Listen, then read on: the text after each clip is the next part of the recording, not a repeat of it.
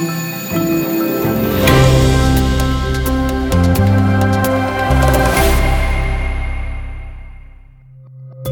Hallo und herzlich willkommen zum JMU Podcast, der Podcast der Julius-Maximilians Universität Würzburg. Ein Podcast mit Interviews sowie Vorlesungsaufzeichnungen von Wissenschaftlerinnen und Gastdozenten der JMU in deutscher und englischer Sprache. Wir möchten Sie einladen, an der Welt der Wissenschaft und der JMU teilzuhaben. Es erwarten Sie Folgen zu wissenschaftlichen und gesellschaftlichen Themen, zu aktuellen Forschungen an der Uni Würzburg und einen Einblick in den wissenschaftlichen Betrieb. Wir wünschen Ihnen viel Spaß, gute Unterhaltung und hoffentlich neue Erkenntnisse. In der heutigen Episode hören Sie ein Interview mit Patrick Kohl, der am Lehrstuhl für Tierökologie und Tropenbiologie der Uni Würzburg arbeitet und forscht. Wir sprechen über Bienen, Bienenforschung, über die Organisation eines Bienenstaates, wie Bienen kommunizieren und warum auch Bienen einen Dialekt haben. Durch die aktuelle Corona-Situation nehmen wir unsere Interviews natürlich über Videotelefonie auf. Falls es dadurch zu Abstrichen in der Audioqualität kommt, bitten wir Sie dies zu entschuldigen. Wir hoffen bald in den normalen Betrieb zurückkehren zu können und wünschen Ihnen bis dahin viel Gesundheit und alles Gute. Herzlich willkommen zu einer neuen Folge des äh, JMU Podcast und auch Hallo zu meinem heutigen Gast, Patrick Kohl. Hallo. Hallo. Herzlich willkommen. Freut mich, dass ich Sie im JMU Podcast begrüßen darf. Und erstmal eine ganz simple Frage: Wie geht es Ihnen? Gut geht's mir. Doch, vielen Dank für die Einladung zum Podcast. Schön. Freut mich. Freut mich, dass Sie da sind. Wir wollen uns ja heute ein bisschen über Bienen unterhalten, über Ihre Forschung an Bienen, über den Dialekt von Bienen. Aber steigen wir erstmal mit einer ganz ähm, einfachen Allgemeinfrage zum, zum Anfang ein. Sie ähm, forschen an der Uni Würzburg am Lehrstuhl für Tierökologie und Tropenbiologie, also ein Teilbereich der Zoologie. Was ist denn so für Sie Ihre Begeisterung und Motivation für die Biologie und besonders die Zoologie?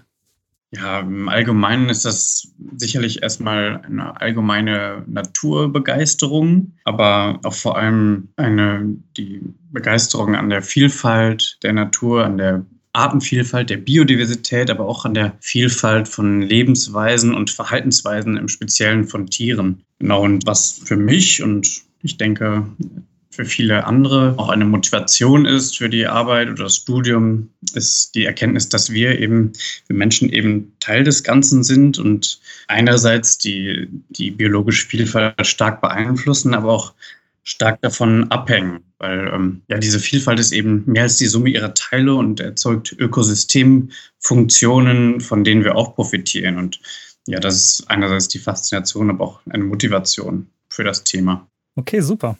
Das klingt ja schon mal sehr interessant. Sie haben sich jetzt auf die Bienen spezialisiert. Wie schon erwähnt, wollen wir heute darüber sprechen, über die ähm, Kommunikation, ein bisschen über die Bienenforschung. Wenn wir umgangssprachlich von Bienen sprechen oder von der Biene, meinen wir ganz oft die Honigbiene. Dabei bezeichnet das ja erstmal die ganze Insektengruppe. Können Sie uns vielleicht so eine kurze Einführung geben? Also mal ein paar Anhaltspunkte. Ähm, zum Beispiel, wie viele Bienenarten gibt es denn vielleicht? Ähm, was sind so die wichtigsten Unterscheidungsmerkmale und was ist denn das Hauptobjekt Ihrer Forschungsarbeit? Ja, genau, das ist eine gute Frage. Also ähm, wenn wir uns den Stammbaum der Insekten anschauen, dann kann man die Bienen erstmal in die Ordnung der Hautflügler stellen. Die Hautflügler, das sind was wir als Wespen, Ameisen und Bienen im Allgemeinen kennen. Und ja, man könnte, wenn man fragt, was sind, was sind eigentlich Bienen, könnte man sagen, es sind eigentlich vegetarische Wespen. Mhm. Sie sind sehr nah mit den Wespen verwandt und im Laufe der Evolution haben manche Wespenarten angefangen, nicht mehr Fleisch zu essen. Also Wespen ernähren sich im Allgemeinen fleischlich, fressen andere Insekten, besonders ernähren sie ihre Brut mit mit dem Protein anderer Insekten. Mhm. Und irgendwann haben Wespen angefangen, um Nektar zu sammeln und vor allem auch Pollen, den Blütenstaub von den Pflanzen zu sammeln und dieses Protein aus dem Pollen der, ähm, der Blütenpflanzen für die Aufzucht ihrer Brut zu nutzen. Und daraus sind dann die Bienen entstanden. Und ähm, genau, die, die Bienen, was sie auszeichnet im Vergleich zu den Wespen, also ähm, ist vor allem ihr besonders pelziger Körper oft. Und eben diese, dieser Pelz, den die Bienen haben, der ist eben eine Anpassung an das Sammeln von Pollen in, in Blüten. Also das ist so ein mhm. generelles Unterscheidungsmerkmal. Wie unterscheidet man im Allgemeinen Bienen von Wespen? Okay. Ja, und dann gibt es nicht, wenn man Bienen Wespen, denkt man immer an die gelb-schwarzen Wespen, die uns vielleicht im Spätsommer beim Grillen belästigen und eben die Honigbiene. Aber ähm, es gibt viele Arten Und bei den, bei den Bienen zum Beispiel haben wir über 500 verschiedene Bienenarten allein in Deutschland. Okay. Erstmal Bienen sind, ernähren sich pflanzlich von Pollen und Nektar. Mhm.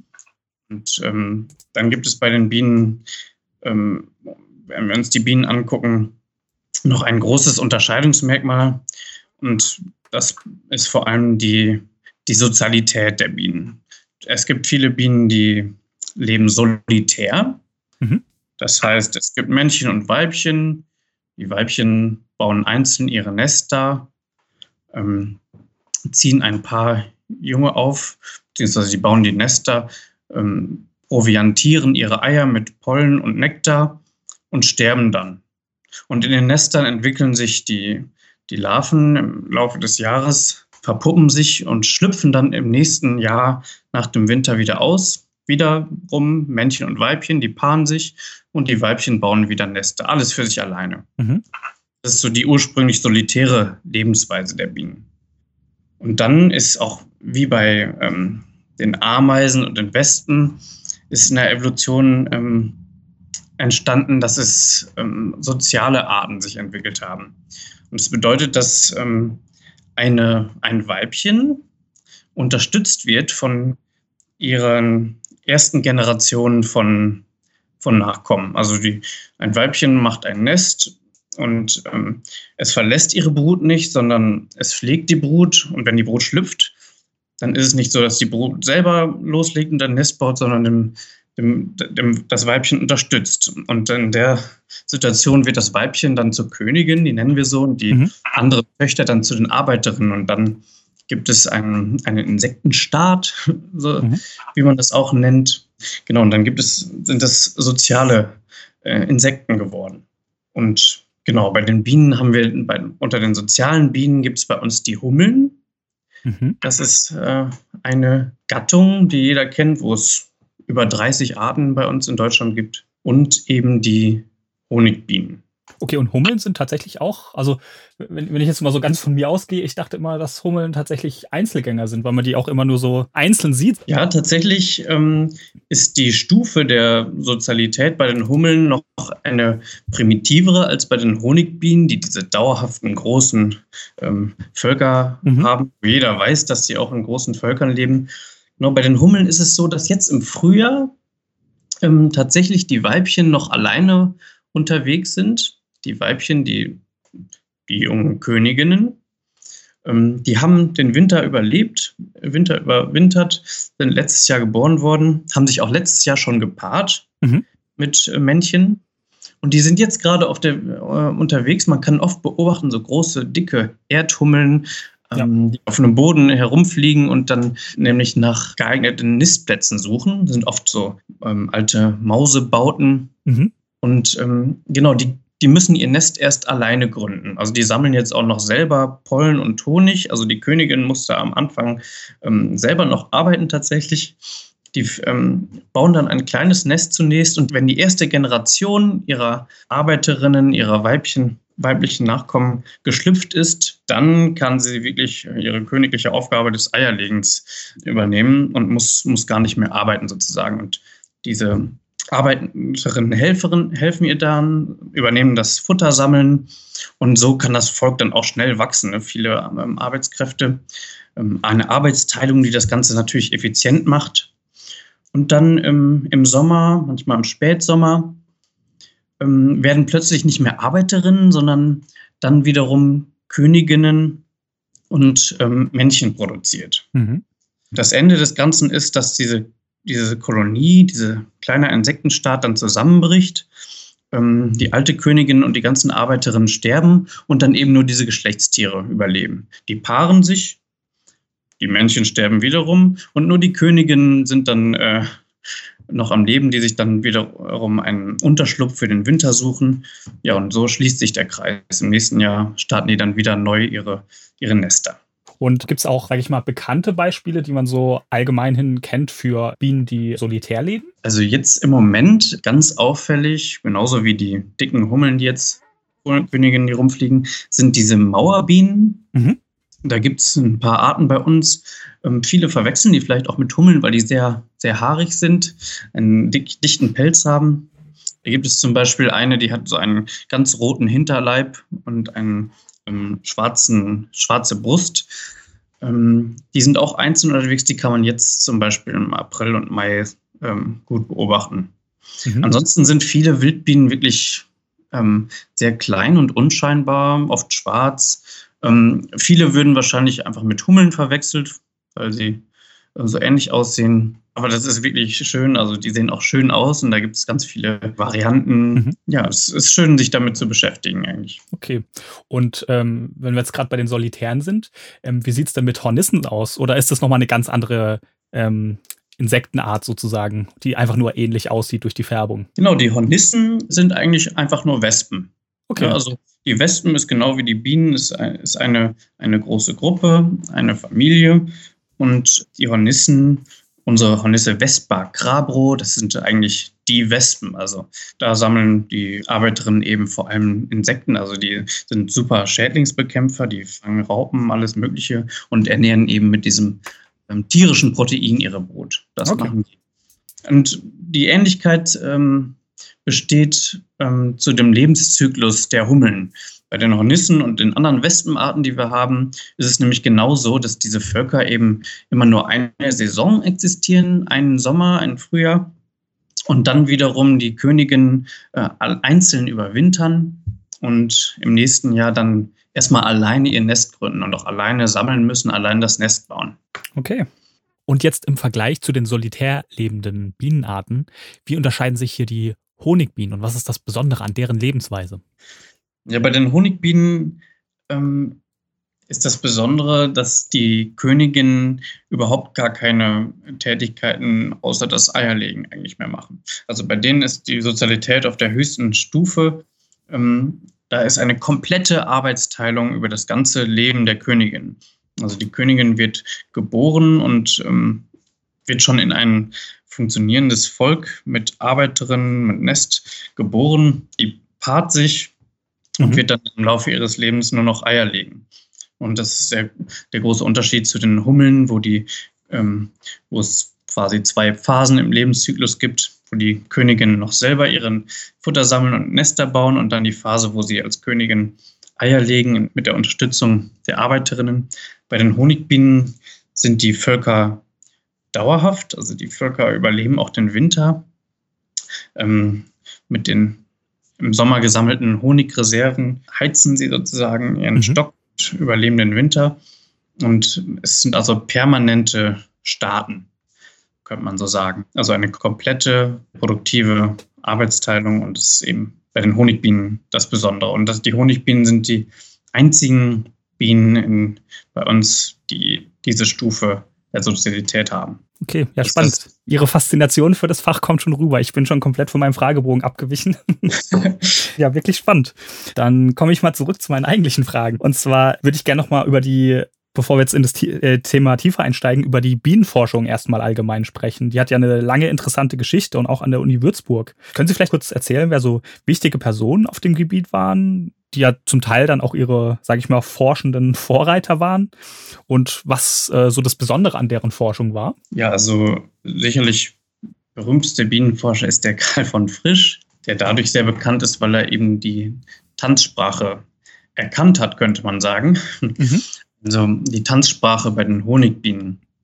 Und genau, der Karl von Frisch, der war ein Verhaltensbiologe oder, und Physiologe und ähm, hat sich eben auch mit den Bienen beschäftigt, zuerst in, in Österreich, in Graz und ähm, hat erkannt, dass die Bienen bei ihrem, ihrem auffälligen Tanz, den sie aufführen, dieser Tanz, der war auch schon vorher ähm, Forschern aufgefallen, aber er hat erkannt, dass die Bienen damit ähm, sich die Orte von Futterquellen mitteilen im Bienenstock.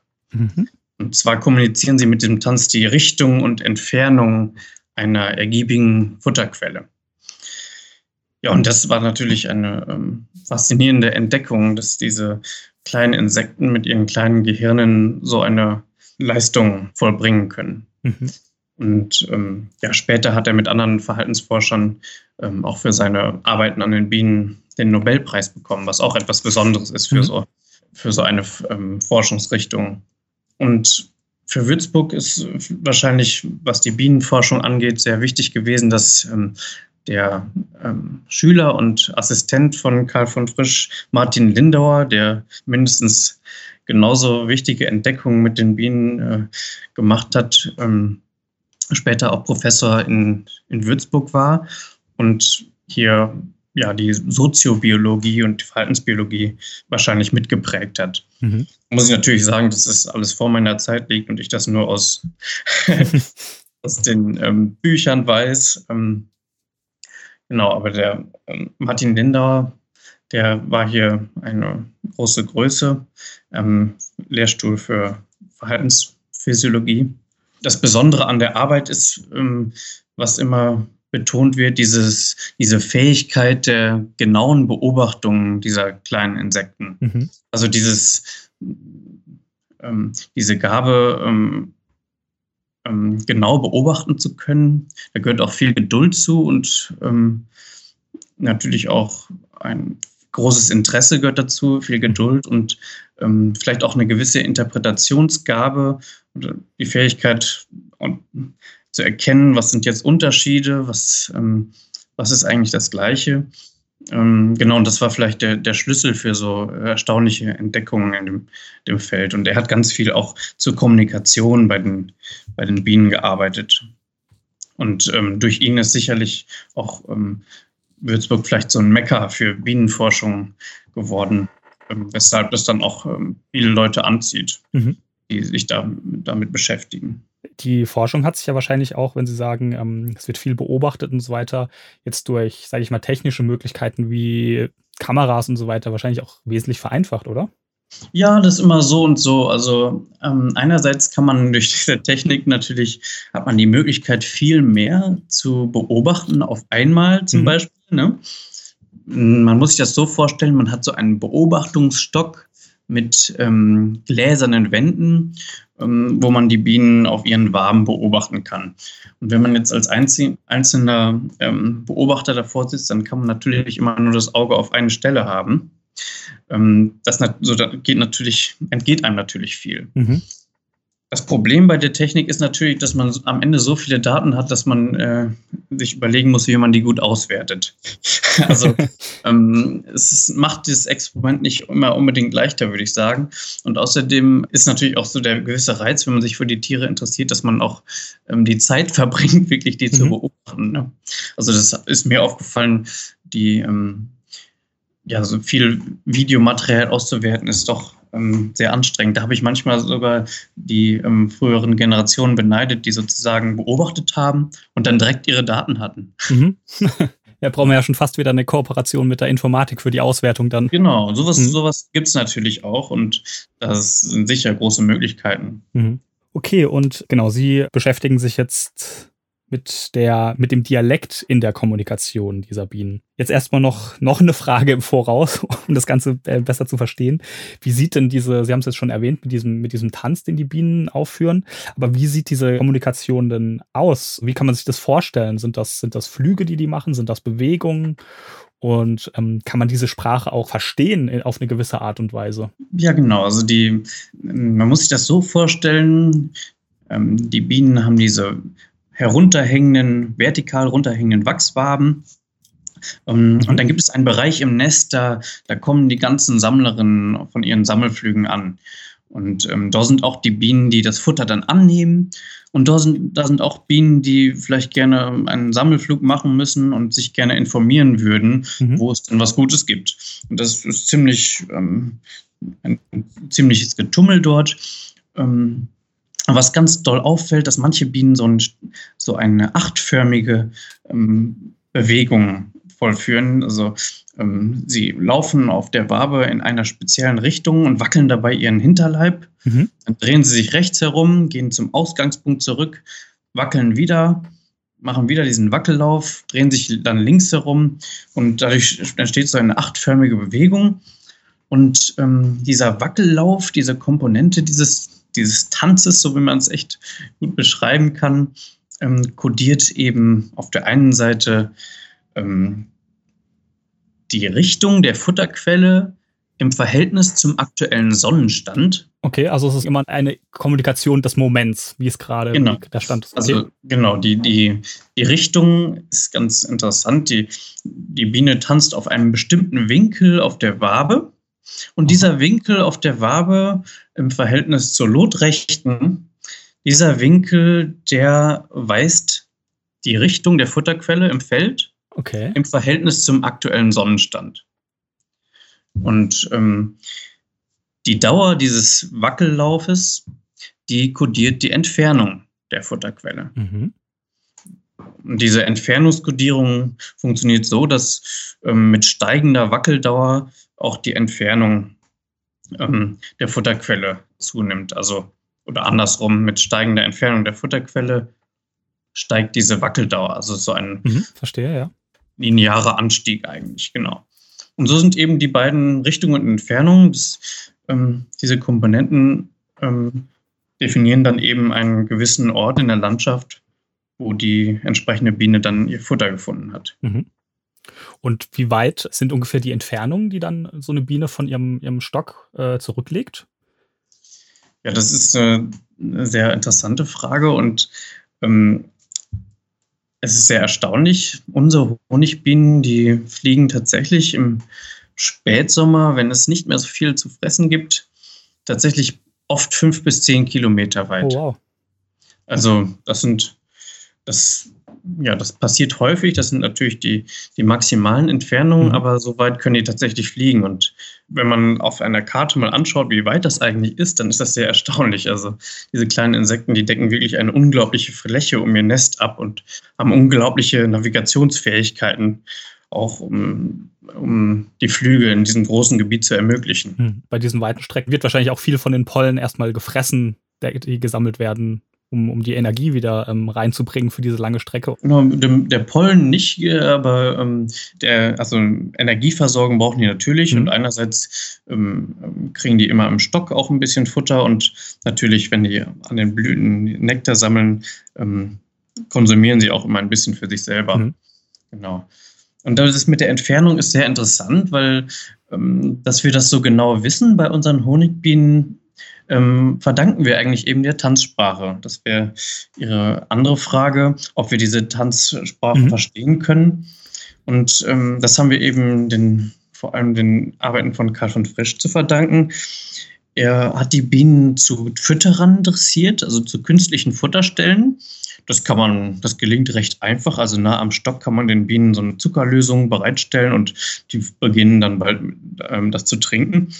Und wenn man diese Futterstelle ähm, dann vor, Schritt für Schritt immer weiter vom Nest bewegt, kann man sie wirklich auch ähm, dressieren, zu bestimmten Orten zu fliegen und das Futter dort zu nehmen. Und das hat er eben gemacht und hatte die Bienen markiert, die dort gesammelt haben und diese markierten Bienen hat er dort im Stock beobachtet. Und durch diese Wissen, wo die Bienen genau sind, ähm, diese Ortsinformation konnte er dann mit dem Tanz in Verbindung bringen und hat dort eben rausgefunden, genau in welcher Weise sie zum Beispiel die Distanz kommunizieren und wie auch die, die Richtung. Mhm. Und hat sozusagen den Code entschlüsselt. Und das Tolle ist, also unabhängig davon, dass es ein faszinierendes Verhalten ist, was es zu erforschen gilt, kann man ähm, diesen Tanz nutzen als Ökologe, der jetzt interessiert ist, wie die Bienen zum Beispiel ihre Landschaft nutzen, kann die Bienen im Stock beobachten, mhm die Tänze entschlüsseln und damit Karten machen, wo die Bienen hingehen. Mhm. Also ähm, die Bienen ähm, verraten uns sozusagen durch den Tanz, ähm, wo sie ihr Futter sammeln. Und das, ähm, ja, das ist eine ganz wichtige Information, ähm, die man von ganz wenigen Tieren so einfach bekommen kann.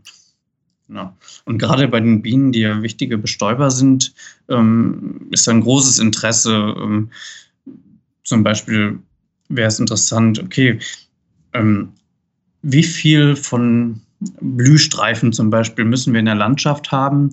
Ähm, wie häufig müssen solche Blüteninseln sein für die Bienen, dass die ähm, eine genügend Pollenversorgung haben, mhm. auch wenn unser Rest der Landschaft sehr, ähm, sehr ausgeräumt ist, sage ich mal. Nun, wenn wir wissen, okay, die fliegen so weit, dann ähm, können wir von aus diesen, diesen Erkenntnissen auch solche Managementmaßnahmen ableiten, zum Beispiel. Ne? Es geht, geht ja schon fast in die, in die Städteplanung rein. Genau, auf jeden Fall. Ja, super spannend. Und Sie haben jetzt schon erwähnt, die, diese verschiedenen Bewegungen, die die Bienen machen. Und da kommen wir jetzt äh, endlich zu, zu Ihrer Forschung, zu dem Dialekt. Dialekt, jetzt kennt man jetzt erstmal aus, aus, aus unserer Sprache. Man, man fährt irgendwie ein paar Kilometer und dann sprechen die Menschen schon leicht anders, paar, paar andere Betonungen, paar andere Worte und so weiter. Wie äußert sich das denn bei den Bienen? Wie, wie kann man sich diesen Dialekt denn vorstellen? Ja, das ist gut. Also bei uns Menschen ist es ja eben ist eigentlich so eine geografische Variation ne, der Sprache. Mhm. Und in der Zoologie allgemein werden eigentlich, wenn es solche Variationen in irgendeiner Kommunikationsform von Tieren gibt, wird, wird das oft gern als ähm, Dialekt ähm, bezeichnet.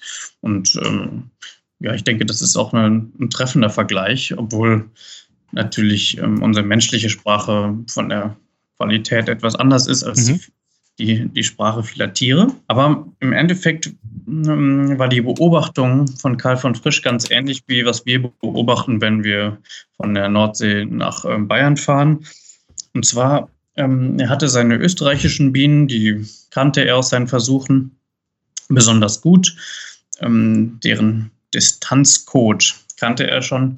Dann hat er mal ähm, ein Volk von italienischen Bienen beobachtet. Mhm. In Italien gibt es nämlich eine andere Unterart unserer Honigbiene. Ähm, die hat er am Institut, hat deren Tänze angeschaut und da ist ihm aufgefallen, die tanzen irgendwie anders.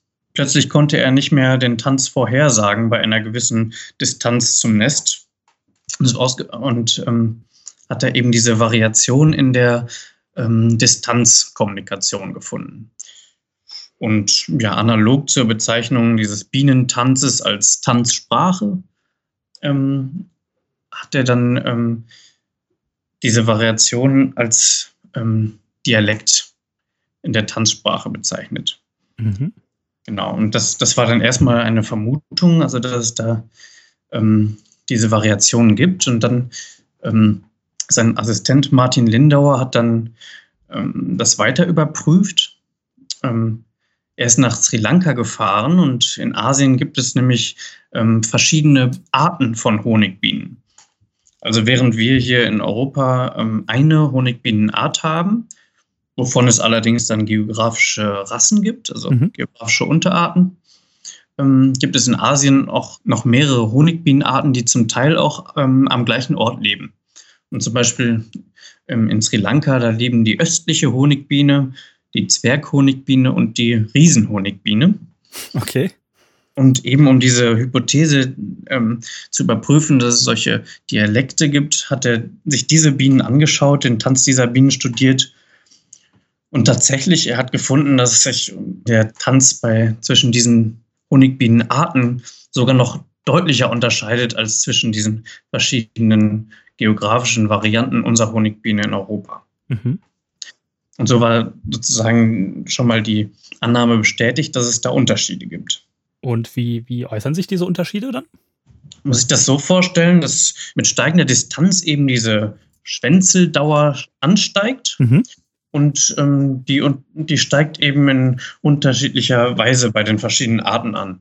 So zum Beispiel bei der Riesenhonigbiene, die tanzen dann bei wenn das Futter 100 Meter entfernt sind, dann dauert das nur eine halbe Sekunde. Und bei 400 Metern dauert der Tanz dann schon eine gute Sekunde.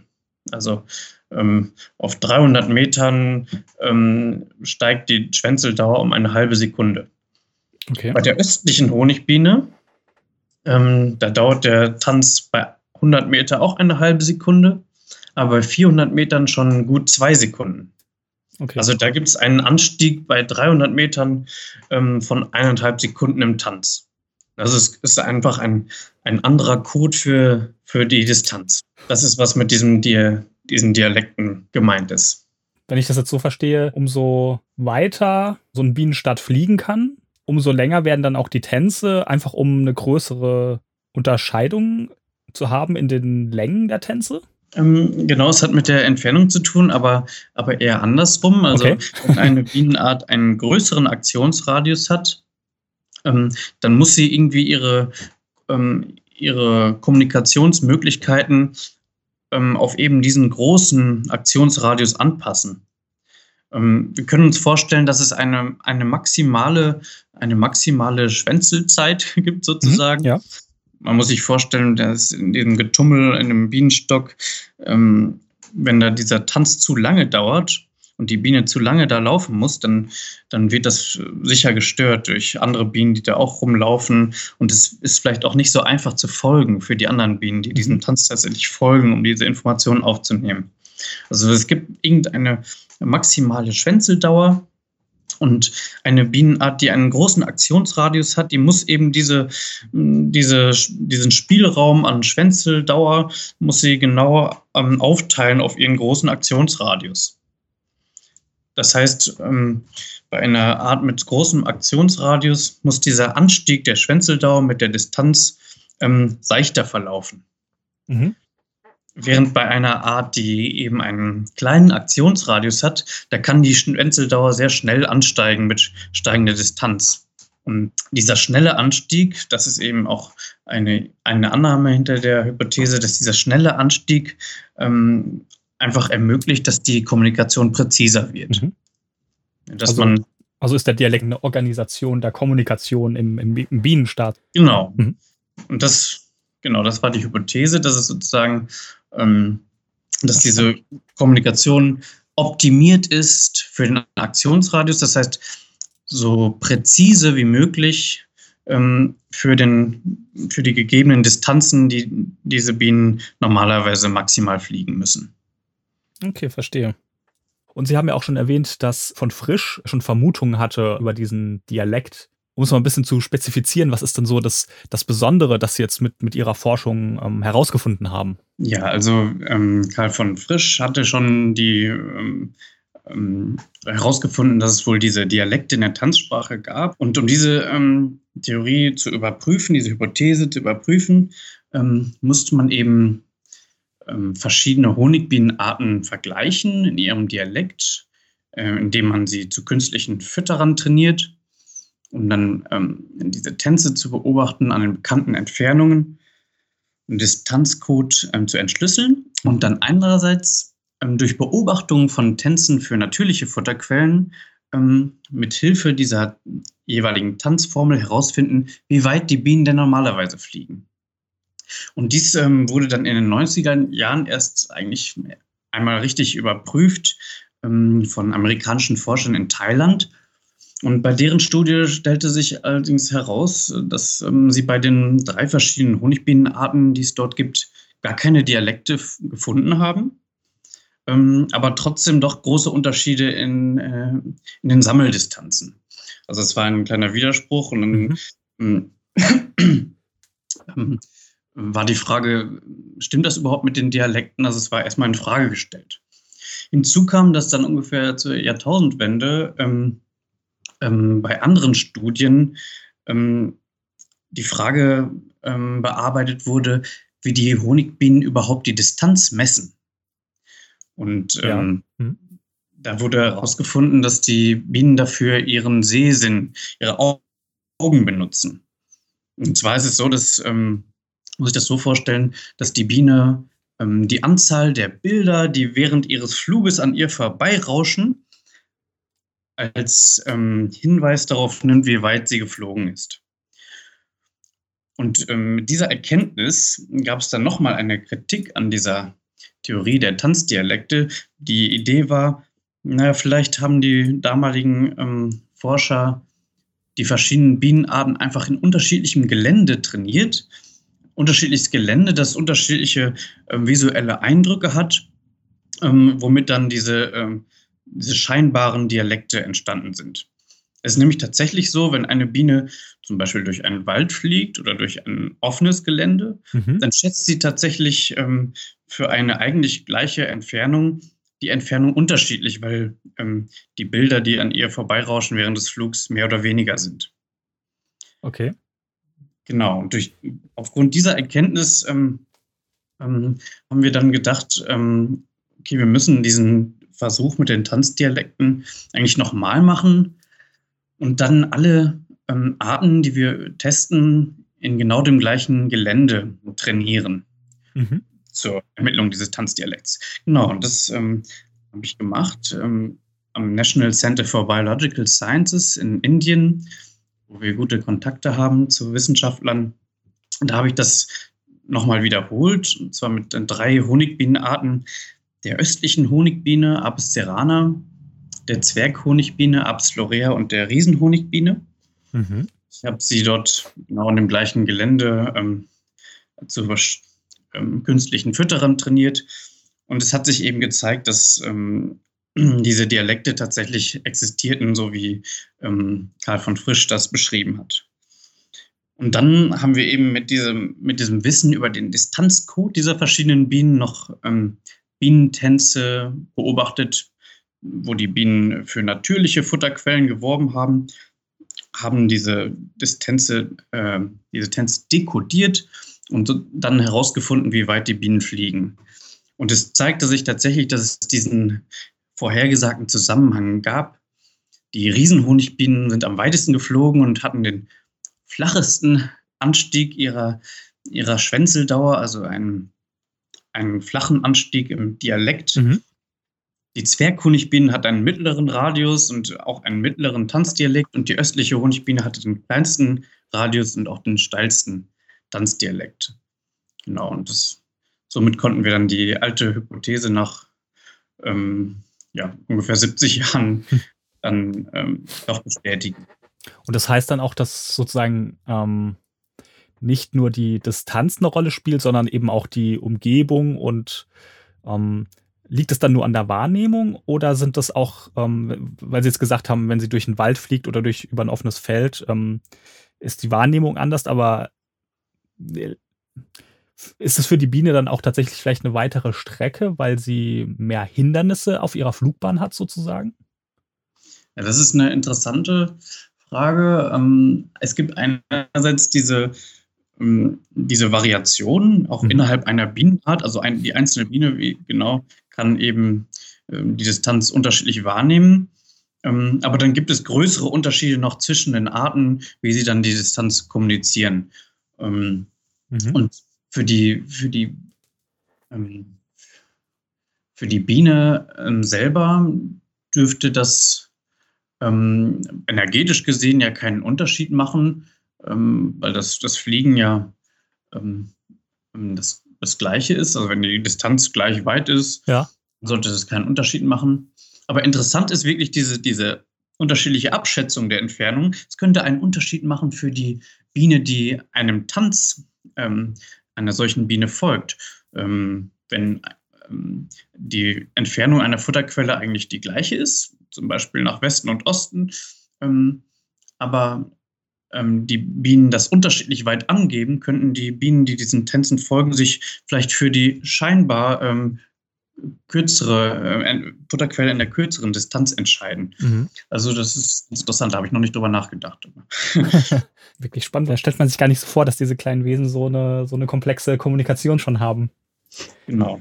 Und äh, weil Sie das jetzt gerade angesprochen haben, wie funktioniert denn grundsätzlich diese ähm, Kommunikation in, in, in diesem Bienenstock? Also, ich meine, das sind ja so viele Bienen. Ähm, Gibt es da sozusagen klare Regeln? Gibt es da Reihenfolgen? Oder ist das einfach ein, ein, ein wildes Durcheinander und jeder schnappt das auf, was er, was er sozusagen verstehen kann? Mhm. Ja, das ist hm, eine gute Frage. Es ist sicherlich kein wirres Durcheinander, so wie es auf den ersten Blick dann aussieht, wenn man da reinschaut. Also ganz wichtig, was ich auch schon ähm, gesagt habe, ist, dass diese räumliche Separation gibt. Das ist ganz wichtig im Nest. Es gibt tatsächlich diesen Ort ähm, im Nest, wo diese Tänze aufgeführt werden und wo eigentlich die ganze Futterübergabe stattfindet. Es gibt ja noch ganz viele andere Tätigkeiten im Nest, das Wabenbauen, die, die Brutpflege, also das Brutnest, wo die Königin die Eier legt und die, die Brut gefüttert wird, das ist in, einem, in der Mitte des Nestes. Und dieser Ort, wo getanzt wird, ist ähm, recht nah am Eingang, da wo die Bienen auch reinkommen. Also schon mal diese räumliche Separation der Aktivitäten. Ja, und dann ähm, ähm, hat so jede Biene so zu jedem Zeitpunkt vielleicht ihre ganz besondere eigene Motivation für verschiedene Tätigkeiten. Und so eine heimkehrende Biene, ähm, die Futter gefunden hat, die steht erstmal ähm, vor der ersten Aufgabe, ihr Futter loszuwerden. Mhm.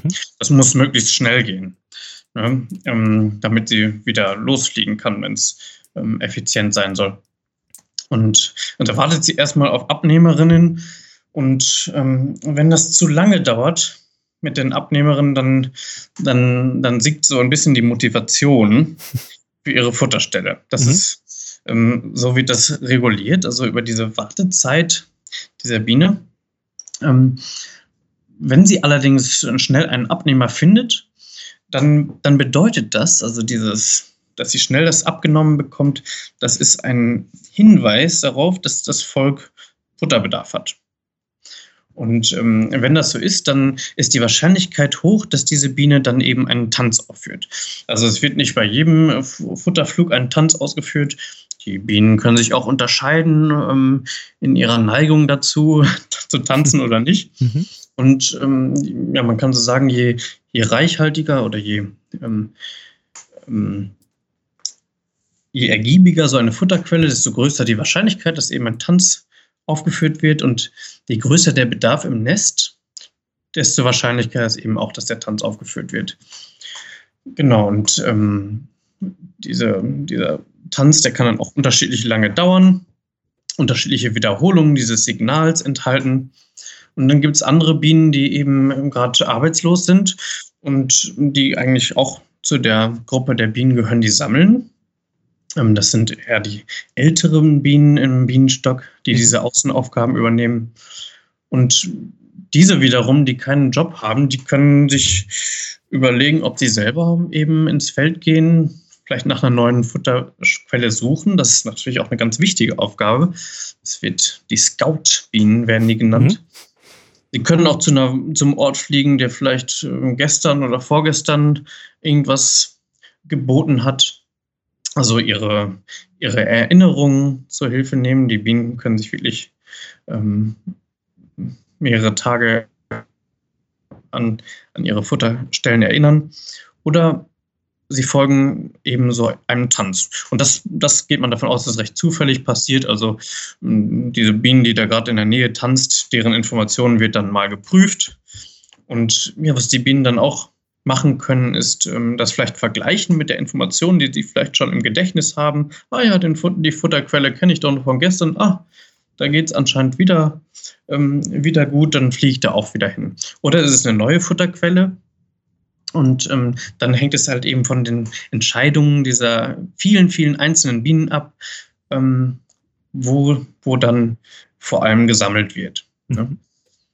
Und ja, neben dieser Ortsinformation im Tanz gibt es natürlich noch andere Informationen, die da kommuniziert werden. Und es ist ganz einfach. Also einmal, was gibt es da überhaupt? Ne?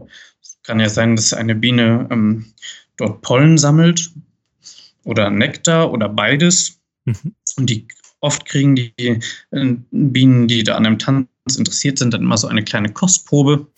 Und ähm, außerdem duftet die tanzende Biene auch ähm, nach den Blüten, wo sie gerade sammelt. Also es sind so, es sind so verschiedene Kanäle, worüber der Typ der, der Ressource, auch die Qualität vielleicht der Ressource und dann im Endeffekt durch den Tanz auch der Ort der Ressource kommuniziert werden kann.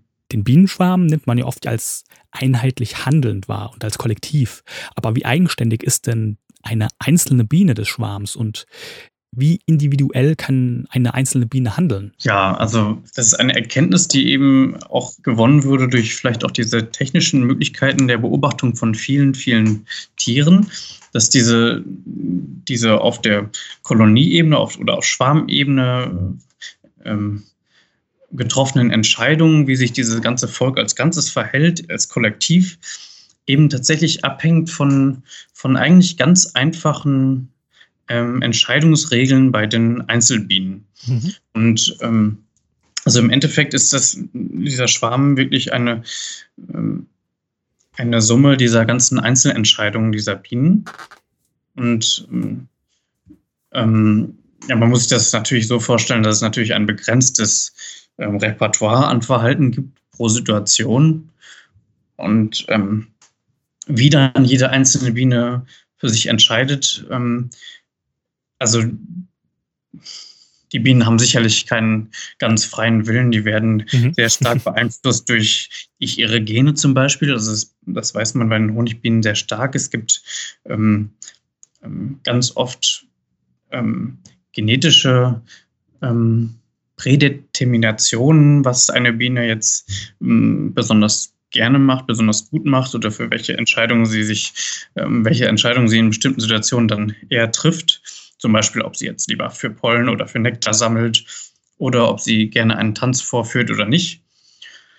Und ähm, ja, im Endeffekt ist dann die Summe dieser Entscheidungen, die das ähm, Ganze, ähm, das Verhalten des, des, des Kollektivs dann bestimmen. Mhm. Und das ist also, das ist eben ähm, auch ein großer, großer Forschungsrichtung in der Soziologie, die auch in Würzburg ähm, vertreten ist, ähm, eben zu verstehen, wie ähm, dieses beeindruckende Verhalten von diesen Kollektiven, mhm. zum Beispiel ein Bienen, Bienenstock, ein Bienenvolk, ähm, wie das zustande kommt durch ähm, meistens diese einfachen Verhaltensregeln bei den Arbeiterinnen. Okay, und das dann sozusagen auch alles, wenn Sie sagen, man sieht da genetische Zusammenhänge, das Verhalten ist immer sozusagen auf den, ich nenne es mal den Charakter der Königin sozusagen dann zurückzuführen. Genau, aber das ähm, darf man jetzt nicht den falschen Eindruck kriegen, dass die Königin da ähm, irgendwas diktieren würde, sondern eben über, über die Gene, die sie mhm. ähm, ja. den, den Arbeiterinnen vererbt. Und ähm, ja, bei der Honigbienen ist auch etwas ganz entscheidend, ähm, und zwar, dass sich die Königin am Anfang ihres Lebens mit vielen verschiedenen Drohnen gepaart hat. Und ähm, also diese ihre Töchter, die ganzen Arbeiterinnen im Stock, die haben alle verschiedene Väter. Nicht mhm. alle, aber es gibt Gruppen von Vollschwestern und ähm, zu den meisten Schwestern ist so eine Arbeiterin nur halb, ähm, halb verschwestert, weil sie mhm. einen anderen Vater hat.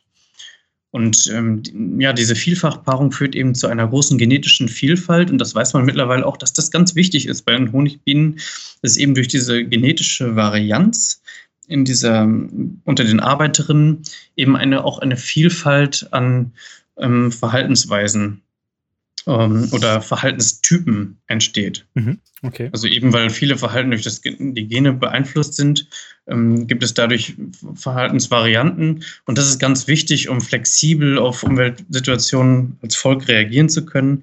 Dass halt manche, manche Bienen halt das eine besser können, manche das andere. Und ähm, ist eben nicht immer so eine Alles- oder Nichts-Entscheidung, sondern so eine graduelle. Da ist irgendein Umweltfaktor und dann manche Bienen tun was, manche nicht.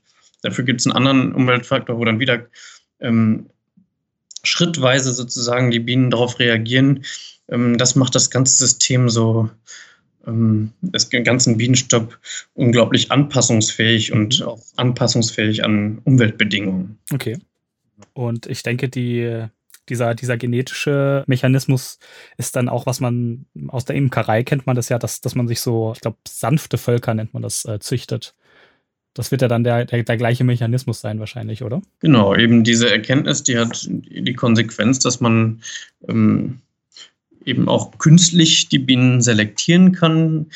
Ähm, Im Prinzip, wie wir das bei anderen, anderen Haustieren kennen, das geht auch bei den Bienen, dass wir bestimmte Eigenschaften, die wir als Imker bevorzugen, durch die gezielte Auswahl von unseren Königinnen zum Beispiel, die wir weiter züchten, mhm. beeinflussen zum Beispiel ein, ein, eine Verhaltensweise, die sicher durch die Imker beeinflusst wurde, ist die, die Sanftmut eben der Bienen, dass die im Vergleich zu ihren wilden Vorfahren sicherlich ähm, weniger aggressiv gegen uns Imker sind und seltener stechen.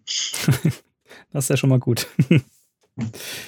Gut, ähm, dann kommen wir noch auf ein ganz anderes, aber sehr, sehr wichtiges Thema auch noch zu sprechen, das in den letzten Jahren ja auch glücklicherweise immer mehr Aufmerksamkeit gewonnen hat. Und zwar das Insektensterben. Und besonders äh, die Biene bekommt da ja eine ganz große Aufmerksamkeit. Den meisten ist es wahrscheinlich klar mittlerweile, aber jetzt nochmal aus ihrer Biologensicht sozusagen. Was macht die Biene oder Insekten an sich denn so bedeutend und schützenswert für, für unser Ökosystem? Ja, also hm, ich würde einmal sagen, dass sind einfach unglaublich vielfältig. Es gibt ähm, die unterschiedlichen Aufgaben, die Insektenaufgaben in Anführungszeichen, die Insekten in einem Ökosystem übernehmen, unterschiedliche Funktionen. Ähm, diese Wörter sind immer so ein bisschen, immer ein bisschen schwierig, weil man denkt, das hätte, jede einzelne Art hätte ihren bestimmten Zweck. Mhm. Aber ähm, wenn eine Art ausfällt, dann wird äh, eine Funktion sozusagen oft durch andere ersetzt, aber ähm, diese Vielfalt von, ähm, von Arten, Artenvielfalt im Gemeinen ähm, garantiert halt, dass das System so ähm, stabil ist. Und ähm, die Insekten sind zwar klein, aber es, die haben eine unglaubliche Vielfalt und sind auch dann insgesamt von ihrer ähm, Biomasse ähm, sehr bedeutsam. Also sie mhm. machen einen großen Teil sozusagen, wenn man von der, der Masse sozusagen ausgeht, machen den großen Teil der, der Tierwelt aus. Und ähm, auch wenn viele Insekten sicherlich äh, schlimme Schädlinge sind, die uns ja Probleme machen, gibt es eine ganz große Zahl von Insekten, die ganz wichtig sind für alltägliche Dinge. Und das ist eben zum Beispiel den Apfel, den man im Supermarkt kauft, der ähm, existiert nicht unbedingt, wenn man keine bestäubenden Insekten hat, zum Beispiel wie die Bienen. Mhm. Ähm, ähm, in einem Feld der ähm, Schädlingsbekämpfung spielen Insekten auch zum Beispiel eine große Rolle. Das sind einerseits die Insekten auch die Schädlinge, aber es gibt andererseits auch viele Insekten, zum Beispiel die Wespen, die wir so, ähm, die viele nicht so gern mögen, die dann ja, die dann im, im Feld die Raupen essen oder ähm, so und damit, ohne dass wir es eigentlich merken, einen großen Anteil dazu beitragen, dass wir eine gute Ernte haben. Mhm. Also es ist nicht nur von den Pestiziden abhängt, die wir spritzen, ähm, Genau, also wenn man sich damit ähm, näher beschäftigt, dann merkt man, ähm, an wie vielen Stellen in unserem Leben eigentlich Insekten eine Rolle spielen. Auch wenn sie im Allgemeinen ähm, eher einen schlechten Ruf bei uns Menschen haben. Mhm. Okay, und was sind denn so aus Sicht der Wissenschaft, sage ich mal, Maßnahmen, die man, sage ich mal, gesellschaftlich, aber auch vielleicht ganz individuell jeder für sich tun kann oder, oder machen kann, um ja so ein bisschen gegen das Insekten- und Bienensterben vorzugehen und sei es nur ein paar Blumen auf dem Balkon zu pflanzen. Genau, also, also was mich eigentlich immer am meisten ärgert, ist dieser Ordnungswahn. Ähm, Ordnungswahn, was den, den, Garten oder den Park angeht. Also ich glaube, ähm, also ein ganz wichtiger Punkt, und das würden wahrscheinlich viele ähm, Wissenschaftler so sehen, ist, dass wir einfach den, den Tieren nicht mehr genug Raum geben. Mhm. Ja. Also die Pestizidgeschichte und der Klimawandel, das sind eine Sache, aber eine andere Sache, die schon seit äh, Tausenden von Jahren eigentlich passiert, ist, dass immer weniger Raum zur Verfügung steht. Na, und wenn so ein, ein Wildbienen, äh, ein, eine Wildbienenmutter ähm, keinen Ort findet, um ein Nest zu bauen, dann können wir so wenig Pestizide verwenden, wie wir wollen, dann wird es nicht erfolgreich sein. Mhm. Oder eben ähm, die Hummeln, die ihr Nest suchen. Also ähm, ich glaube, ganz wichtig ist, dass wir ja wieder Platz lassen in unserer Landschaft, dass wir nicht jeden Quadratmeter nutzen, sondern ähm, eben Hecken da lassen, Waldränder ähm, ähm, sich natürlich entwickeln lassen, dass wir zum Beispiel in unseren Gärten, die ein großes Potenzial haben, weil in den Städten wird ja oft nicht viel gespritzt und mhm. sind solche Blütenoasen tatsächlich in so einer Agrarwüste, wenn ich das immer so sage, dass wir da eben nicht jedes Unkraut rausrupfen und auch mal unordentliche Ecken lassen. Das, das ist eigentlich mittlerweile bekannt, aber es wird immer noch viel zu wenig gemacht. Und ähm, da wäre es auch zum Beispiel ganz interessant auf der Ebene von öffentlichen Grünflächen, dass da so ein Umdenken ähm, stattfindet. Also was zum Beispiel ich immer wieder beobachte, was auch ich immer traurig finde, ist, wenn diese, diese Baumscheiben, also es ist der, um, um, solche Bäume herum, wenn dort dieses ähm, buschige Gras immer weggeschnitten wird oder was dort ist. Das sind immer Orte, da können sich unglaublich viele Tiere zurückziehen und das wird immer ähm, schön weggeschnitten. Das ist ziemlich laut, wenn das da weggeschnitten wird. Das ist auch gar nicht so angenehm. Also immer diese, ähm, alles muss immer so unglaublich ordnung, ordentlich sein und da wäre halt so ein Umdenken schön. Ich denke, es würde uns nicht schaden, wenn wir da so ein, unsere Parks zum Beispiel auch ein bisschen wilder gestalten würden oder ja, eben ein bisschen weniger machen, kann, glaube ich, ganz große Effekte haben. Mhm. Genau. Und dann wahrscheinlich auch ein bisschen nicht das perfekt angelegte Blumenbeet, sondern einfach wild von allem ein bisschen was durcheinander, dass auch genau. ähm, eine größere Auswahl wahrscheinlich da ist. Mhm. Ja, die Blumen ist auch so ein Punkt. Das ist ganz interessant. Es gibt ja unglaublich viele Zuchtformen von von Blütenpflanzen, wo die Blüten sozusagen durch künstliche Selektion vergrößert wurden mhm. und echt schön aussehen. Ähm, aber was auch oft passiert, ist, dass, die, ähm, dass diese dann ähm, eigentlich ihre, ihren Wert für die Tiere verlieren, weil die zum Beispiel gar keinen Nektar oder keinen Pollen mehr produzieren. Okay. Gar keine funktionalen Blüten mehr sind. Und da wäre es auch, ähm, ist auch Forschungsbedarf zu schauen, welche Gartenpflanzen sind wirklich, ähm, wirklich für die Insekten wertvoll und welche gar nicht so. Und ähm, dass man dann so ein bisschen steuert, okay, was, was, was vermarktet man dann mehr, einfach mhm. um den Insekten auch zu helfen. Und so ein, ein Beispiel ist diese gelben Forsythiensträucher, die jetzt überall blühen. Die sehen natürlich toll aus. Man verbindet das schon so mit den der Osternzeit, aber ähm, die sind leider für die Insekten total unbrauchbar. Also da gibt es keinen Nektar und keinen Pollen leider. Also es wäre nur so ein Beispiel, mhm. wo so eine bekannte Pflanze, die überall steht, irgendwie für die Bienen dann doch gar keinen Nutzen hat. Ja. Okay. Ja, und wenn Sie sagen, diese, ähm, die Natur mal so wachsen lassen, wie sie soll, dann, dann passiert das ja wahrscheinlich auch automatisch, weil ja natürlich dann die Bienen auch nur die äh, Pollen weitertragen und verbreiten, die sie dann wahrscheinlich auch nutzen. Und bei den, bei den Pflanzen, die sie nicht nutzen, wird ja dann wahrscheinlich auch nichts passieren. Genau, ja, stimmt. Also ich glaube auch, also ich denke auch, dass es oft einfach, einfach mal Raum lassen, wo mhm. man einfach nichts macht. Ne?